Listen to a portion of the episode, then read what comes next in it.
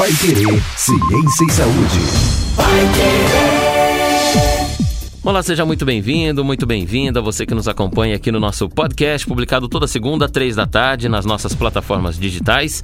Se você está ouvindo a gente no seu agregador de preferência, saiba que também nosso podcast está disponível no paiqueire.com.br ou se você está ouvindo a gente direto no site, saiba que nós também estamos nos principais agregadores digitais para você compartilhar, ouvir quando quiser e, é claro, indicar também esse assunto tão importante que nós vamos tratar hoje, que é a saúde do homem. Nós estamos mais uma vez aqui com um profissional da Urolite, aqui de Londrina, Londrina, urologista Silvio Henrique Maia de Almeida, que é professor de urologia aqui na Universidade Estadual de Londrina, também formado aqui na nossa UEL e com tanto tempo de experiência sobre a saúde do homem. Doutor, é, quando a gente fala sobre a saúde do homem, normalmente é, o homem procura o médico, né? É, já num, num, caso extremo, assim, ou de alguma dor, algum problema, é difícil o homem que faz a preventiva. E quando há esse momento, ele tem algumas doenças assim mais comuns que ele procura, principalmente o urologista, um problema na próstata ou então alguma, é, algum questionamento em algumas outras situações. Mas a gente vai falar hoje da incontinência urinária. É comum o homem ter a incontinência urinária ou então se incomodar com isso e procurar o médico? À medida que o homem, bom, é, obrigado pelo convite, Bruno, obrigado a todos que estão nos ouvindo. Uh, à medida que o homem vai envelhecendo, ele vai estar sujeito a uma série de situações que vão fazer com que o controle da urina fique mais difícil. Então, à medida que ele vai envelhecendo, o sistema nervoso vai se tornando é, menos ativo, então os reflexos vão ficando menos lentos, a bexiga vai ficar menos elástica, aquela válvulazinha, aquela válvula que a gente tem na saída da bexiga, chamada esfíncter, que abre toda vez que a gente vai urinar e fecha a hora que a gente não quer é, urinar, essa válvula, esse músculo, como outros músculos, infelizmente, né, Bruno, que acontece com o envelhecimento, esse músculo também fica mais fraco. E com isso, o homem, com todas essas situações, o homem também está mais suscetível à perda de urina à medida que vai envelhecendo. Mas, uh, de um modo diferente da mulher, né, que tem aquela famosa bexiga caída, essa incontinência urinária no homem não vai acontecer é, de modo espontâneo, não vai acontecer tão frequentemente. Isso vai acontecer em algumas situações muito específicas é, principalmente aí caracterizando, levando a uma perda de dois tipos: aquela perda por urgência ou a perda por esforço, aquela perda que acontece tipo uma torneira quebrada, que goteja, que ah, quando tem uma tossidinha escapa. Mas isso são situações, em geral, que acontecem muito específicas por um trauma, ou uma cirurgia, ou eventualmente até uma radioterapia que vai machucar, que vão machucar essa válvulazinha, esse músculo que tem na saída da bexiga. Isso a gente vai discutindo um pouquinho mais a respeito disso aqui, né, Bruno? Isso, vamos falar com detalhezinhos cada momento desse. Mas você colocou uma coisa interessante aqui. Como o urologista não é um médico só de homens, né? Sim. Né? O aparelho é, o feminino também tem essa, essas particularidades.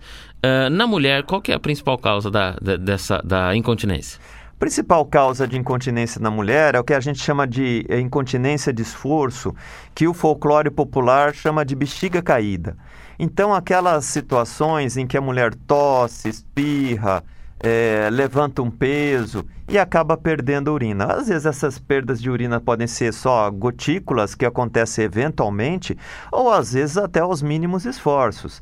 Isso acontece por uh, lesão das estruturas que sustentam a bexiga, que sustentam a uretra, aquela, aquela válvulazinha muscular que eu já falei chamada esfíncter, que acabam perdendo a capacidade de conter a urina nesses momentos em que o abdômen aumenta a pressão. Né? Toda vez que a gente tosse, a gente espreme a bexiga. Então, se eu estou espremendo a bexiga e ela tem urina, é importante que essa válvula é, que impede a saída tenha uma pressão maior para que não aconteça a perda nesse momento que a bexiga está sendo exprimida. E às vezes isso na mulher não acontece. É bem mais comum que no homem é, acontecer incontinência de esforço na mulher. É, já que nós estamos falando de incontinência de esforço, Bruno, eu vou aproveitar e já vou emendar aqui também para falar de incontinência de esforço no homem. Vamos lá. E, e por quê? Porque é importante ficar, para o nosso ouvinte ficar com esse pensamento com esse entendimento de que no homem isso acontece apenas em algumas situações muito específicas, diferente da mulher que por uh, envelhecimento, por atrofia muscular, às vezes pelos partos, surge essa incontinência de esforço. No caso do homem é quando nós temos alguma lesão, alguma um machucado desse esfíncter.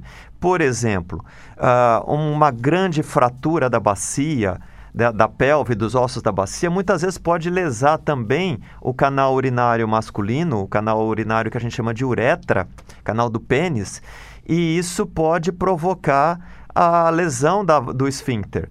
E com isso o homem passa a perder urina. Outras situações, por exemplo, uma grande cirurgia eh, que acabe provocando alguma lesão desse esfíncter, uma grande cirurgia, às vezes eh, cirurgias do intestino, ou às vezes mesmo eh, cirurgias da próstata, podem levar também a lesões dessa válvula esfincteriana no homem. em relação a isso, às cirurgias, graças a Deus, graças à ciência, e a gente tem que sempre é, valorizar cada vez mais as novas descobertas científicas, fazer com que nosso ouvinte valorize cada vez mais a ciência. Graças à ciência, as situações em que o homem perde urina por lesões após cirurgia estão diminuindo muito.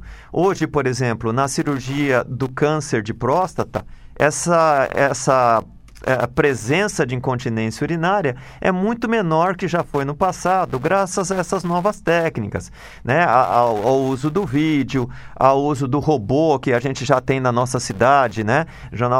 Londrina hoje é uma cidade que tem um atendimento urológico uh, como de qualquer outro grande centro de qualquer país do mundo. Então, hoje aqui nós já também temos o robô. Isso faz com que a incontinência masculina, a incontinência de esforço, por lesão dessa válvula muscular fique cada vez mais frequente, cada vez menos frequente. Mas, eventualmente, isso pode acontecer. E quando isso acontece, a gente vai conversar aqui que existem várias formas de tratar. Então, é, em relação à incontinência de esforço no homem, é isso. É um pouquinho diferente do que acontece na mulher, mas pode acontecer quando tem essa lesão. É, no, quando a gente não fala aqui de, de cirurgia, de algo externo, mas é, é, interno, normal do corpo, do organismo, é só com o envelhecimento que acontece isso ou alguma outra coisa pode trazer isso para o jovem também? É, só com envelhecimento, né? Existem algumas situações, já que você está falando do jovem, né? Do homem jovem, existem algumas situações, principalmente situações quando ele nasceu com algum problema de mau funcionamento na bexiga, que faz com que ele fique mais sujeito à perda urinária. Mas isso normalmente é algo congênito. Existe também uma situação em que a gente chama de bexiga hiperativa, que ela é mais associada também com mulheres, mas pode acometer homens. Então, o que é a bexiga hiperativa? Aquela situação em que eu tenho desejo de urinar. Nós estamos aqui no podcast, né, Bruno? Eu estou conversando com você, eu posso ter desejo de urinar, nem percebo, esse desejo vai ficando cada vez mais intenso e o meu cérebro vai conseguindo controlar a bexiga. Mas em algumas situações, nessa situação que a gente chama de bexiga hiperativa, o cérebro não consegue controlar a bexiga. Então essa bexiga quer expulsar a urina. E aí o homem pode ter também uma incontinência, uma incontinência na, no caminho para o banheiro, que a gente chama de incontinência por urgência, que é muito frequente às vezes os pacientes dizerem para a gente, olha, eu estou com vontade de urinar, saio do carro, mas parece que a hora que eu aperto o controle remoto do portão, essa vontade duplica. Ou a hora que eu aperto o botão do elevador, isso fica muito mais intenso. Põe a chave na fechadura, já vou gritando: sai da frente que eu preciso usar o banheiro, porque senão vai vazar. Isso é muito frequente acontecer. É uma incontinência que acontece por urgência, né? A perda de urina por urgência. E aí provavelmente a gente vai estar com alguma situação relacionada com essa, essa, esse mau funcionamento da bexiga que a gente chama de bexiga hiperativa. Isso pode acontecer também é, ocasionado por algumas doenças neurológicas. Estava explicando sobre o homem mais jovem, mas agora pensando no envelhecimento, como você colocou. Então, em relação ao envelhecimento, a gente vai estar sujeito a algumas situações em que, pelo próprio envelhecimento do cérebro, do sistema nervoso, nós vamos perdendo os reflexos que controlam uma série de funções no nosso corpo, né? A gente vai perdendo o reflexo da sede, por exemplo, vai perdendo alguns reflexos é, que, é, é, do sistema nervoso que vão fazer com que a gente pense, tenha algum raciocínio mais rápido, mas por incrível que pareça, a gente também perde a capacidade de adiar a ida ao banheiro. E isso faz com que essa urgência urinária fique muito mais frequente também no homem. Isso ainda é muito mais frequente em doenças neurológicas, doenças do sistema nervoso. Por exemplo, um homem que teve um derrame, um homem que tem doença de Parkinson.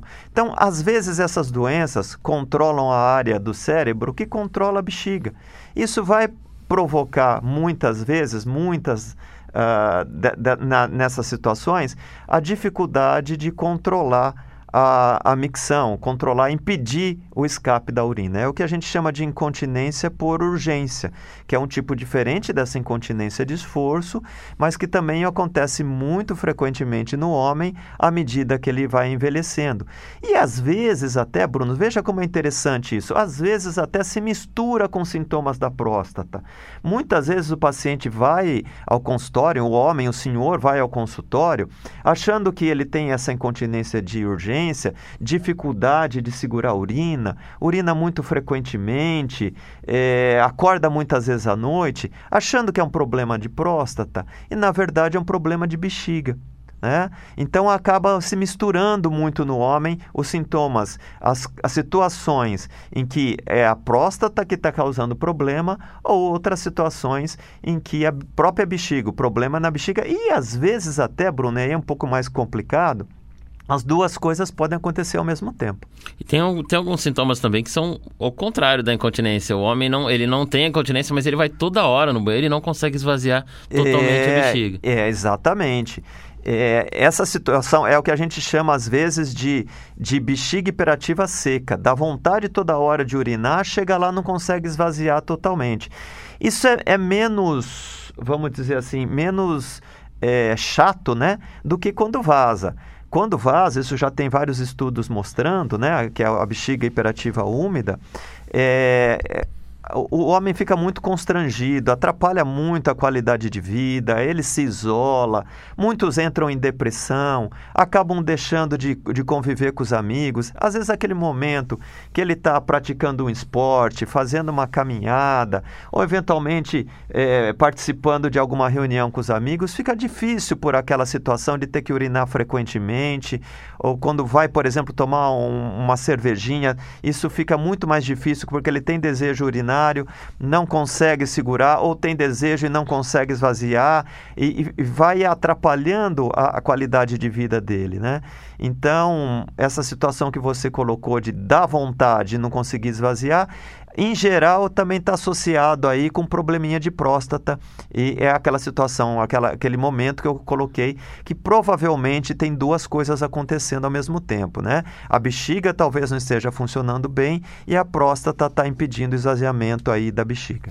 A grosso modo, para a gente pensar aqui nesse, nessa nossa nosso assunto, tem dois ali mecanismos, entre aspas, que cuidam disso, que é a próstata e o esfíncter. Isso. Né? São os dois ali, ou é um ou é o outro probleminha dentro da, da, da, incontinência urinária ou desses outros que o senhor colocou aí. Uh, quando a gente fala do esfíncter, por exemplo, que tem um problema que é o que ah. trouxe o nosso assunto, a incontinência, quais são as formas que a gente consegue tratar é, nesse, em todos esses casos aí que nós colocamos? Então, é, Bruno, o importante sempre eu digo é fazer o diagnóstico, né? Ou seja, é, analisar o problema do homem e, a partir disso, usar as várias ferramentas que você tem.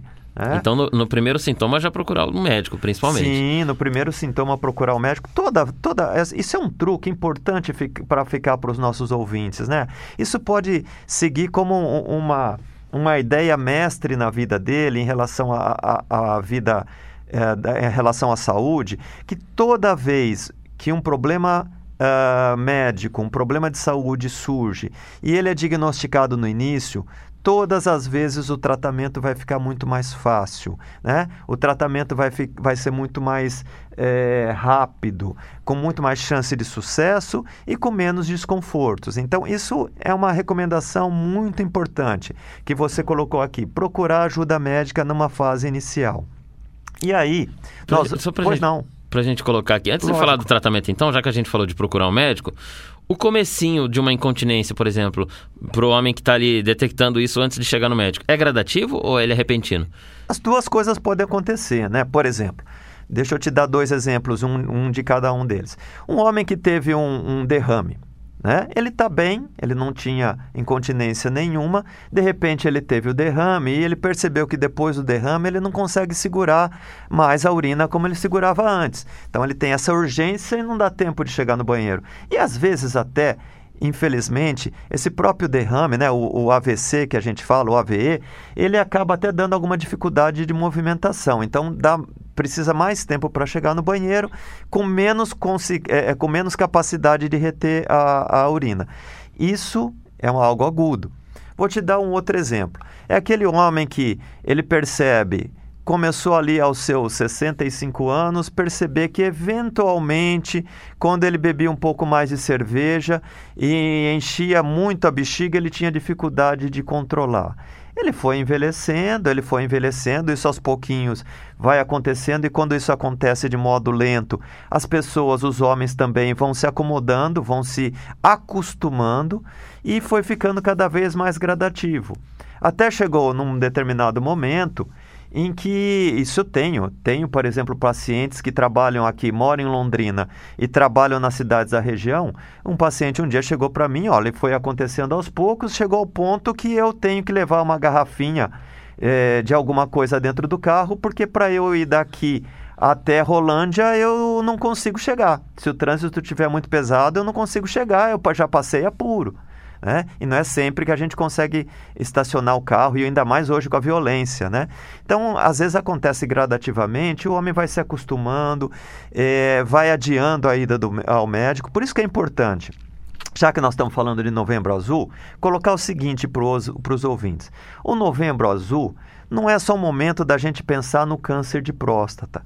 Mais do que isso, é um momento de nós pensarmos é, num atendimento da, sa da saúde masculina como um todo. Então, no momento em que ele vai fazer o exame é, prostático anual, já se conversa sobre uma série de situações, né? Como vocês já comentaram aqui sobre é, é, diminuição hormonal, como sobre problemas sexuais. Às vezes o urologista dá até uma dica sobre problemas é, relacionados aí com encaminha para outros colegas, por exemplo, para o cardiologista que tem um colesterolzinho um pouquinho mais alto, um açúcar que está subindo um pouquinho no exame de sangue. Então o, o, o, o paciente, o homem, né, que está nos ouvindo e que vai periodicamente ao urologista, ele não vai deixar se chegar numa situação como essa, nessa situação extrema. Então, isso quando acontece gradativamente, é muito mais fácil da gente é, controlar numa fase inicial. Muito bem. Vamos então voltar aí aos tratamentos uh, da incontinência urinária. Eu vou lá, detectei que estou perdendo urina, doutor, um pouquinho, assim, em algum momento, sinto esse incômodo, ou então, estou né, indo muito ao banheiro muitas vezes. Vou conversar com o doutor e aí a gente constata aí que é uma incontinência ou algum outro tipo de problema. Vamos falar dessas formas de tratamento que muitas vezes é o que preocupa mais o homem quando ele vai buscar.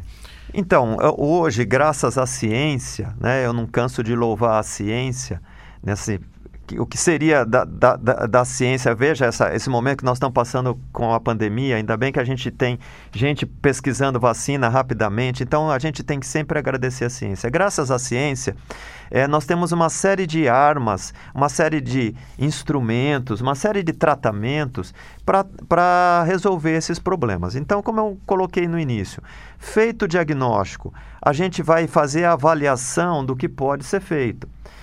Por exemplo, um homem que perde por urgência e ele tem uma bexiga hiperativa, nós podemos lançar mão de técnicas de fisioterapia, de medicamentos, de é, medicamentos, quando eu digo medicamentos para se tomar, eventualmente, quando tudo isso fala, é medicamentos que podem ser é, injetados na bexiga. É? Então a gente tem, é como se fosse uma escadinha, né, Bruno? A gente vai subindo a escada. E à medida, cada degrauzinho do tratamento, a gente vai tendo um, um, uma determinada é, utilização de uma determinada técnica. Que às vezes é simples, né? No que primeiro é já, simples, já resolve. É simples. Por exemplo, uma, uma fisioterapia. Um homem, por exemplo, que teve um trauma e de, de bacia, fraturou um politrauma e, e, acabou perdendo um pouco de urina. Com a fisioterapia, ele fazendo fortalecimento, ele vai recuperar e vai resolver o problema.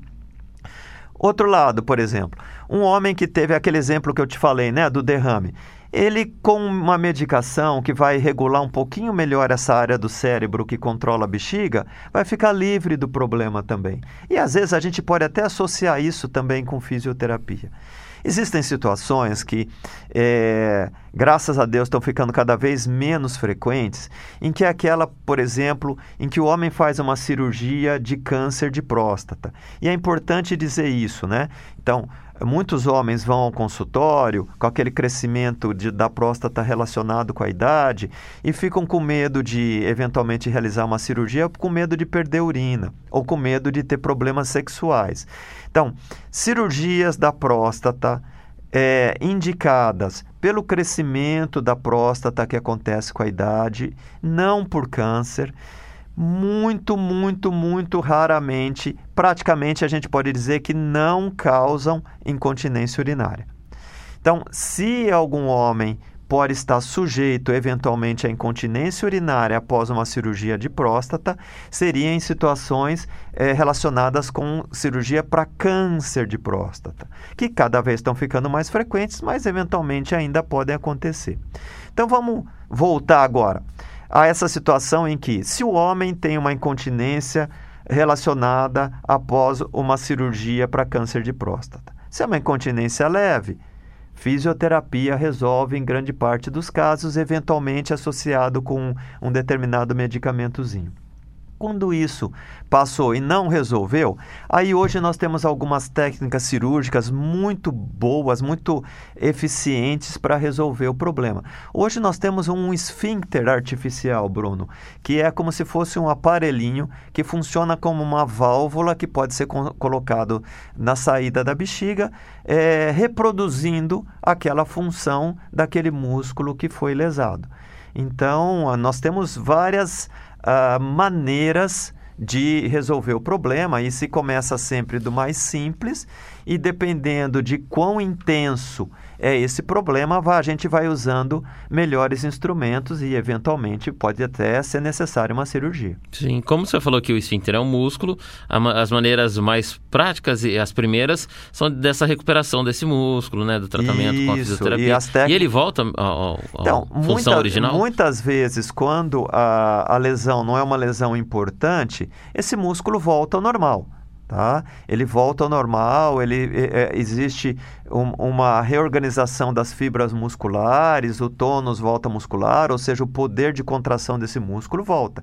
Mais ou menos isso acontece é, na grande maioria dos homens. Vamos dizer assim, que se a gente estiver diante de um homem que fez algum tratamento cirúrgico ou tratamento de radioterapia e está perdendo urina, mais do que dois terços vão resolver com uh, fisioterapia. Vai sobrar um grupo pequeno aí que a gente tem essas outras técnicas que eu te coloquei. Muito bem, então é importante, atenção homem que nos ouve, ou então as mulheres agora que compartilham com os homens esta informação.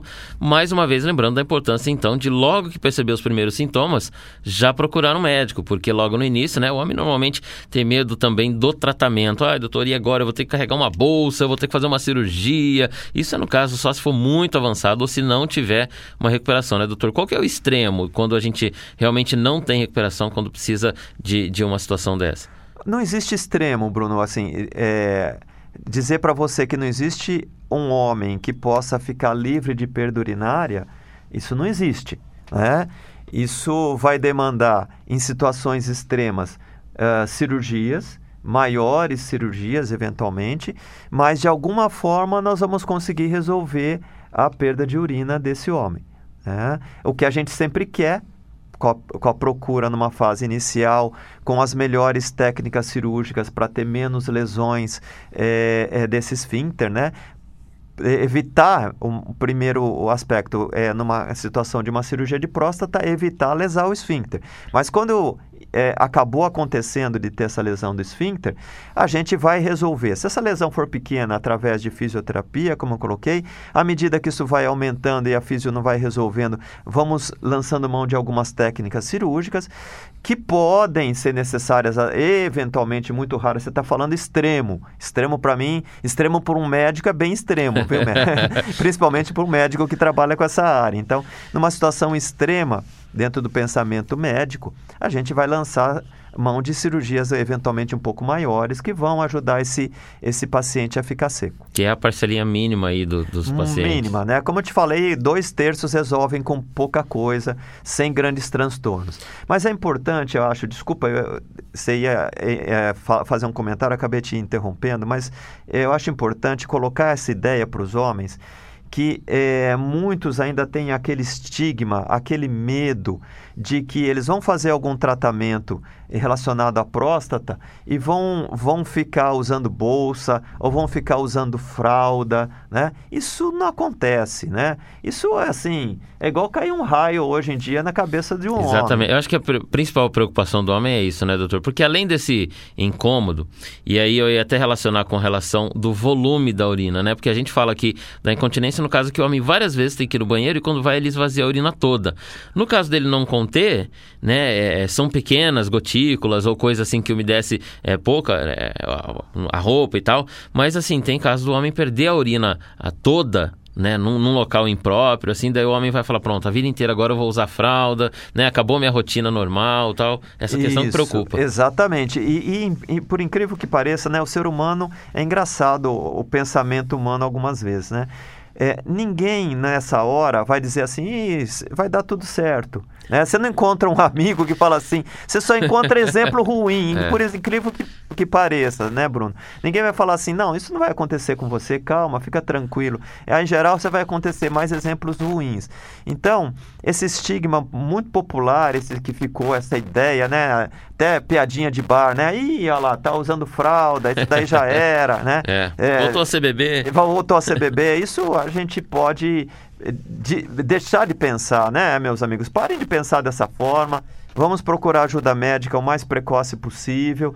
Se eventualmente o raio cair na, na sua cabeça, a gente vai te ajudar, né? Estou falando brincando de raio aqui, mas se eventualmente a incontinência acontecer, a gente vai te ajudar a resolver isso. É, com certeza você vai ficar muito melhor depois do tratamento. A vida continua, a vida não acaba aí não, a vida continua. É, principalmente a vida social, a vida Sim, ativa, a, vida a companhia, ativa, né? Exatamente. O senhor deu brilhantes exemplos aqui de como isso pode, para o homem, ser um incômodo no dia a dia. A gente imagina assim, doutor, ah, uma incontinência. Às vezes o homem anda ali com uma proteção, de repente uma, uma roupa íntima mais reforçada, que até tem para alguns casos, né? Não vai, vai ter, mas isso incomoda no interior, né? A pessoa está ali numa relação, numa situação, num dia de trabalho, ou então no futebolzinho com os amigos, em algum lugar que você tem que se despir, alguma coisa semelhante, e aí fica incomodado e começa a a, a restringir a sua vida social. E tem também os casos, doutor, do homem, que ele pode falar, poxa, peraí, se eu estou indo muito no banheiro ou se eu tenho uma incontinência, é só eu tomar menos líquidos e não vou tanto no banheiro. É, isso é uma forma, isso é uma forma de, de tratar, né? Que a gente, que em geral a gente indica logo no, no primeiro momento, é, que a gente chama de terapia comportamental. Então, eu posso, eu perco um pouquinho de urina, né, eu tenho uma certa urgência, vamos dizer assim, eu já percebi que eu consigo segurar aí uma hora, tá? Então eu vou numa determinada cerimônia, eu vou sair daqui, vou gastar 20 minutos para chegar lá, eu tenho lá, vou à missa, demora uma hora, mais 20 minutos para voltar, não, não vai dar, minha, minha bexiga não vai dar. O que, que eu vou fazer? Eu já tomo menos líquido um pouco antes de sair de casa, principalmente líquidos que têm alguma função diurética. Então, por exemplo, cafeína. Né? Às vezes o homem exagera na cafeína e a cafeína é um diurético.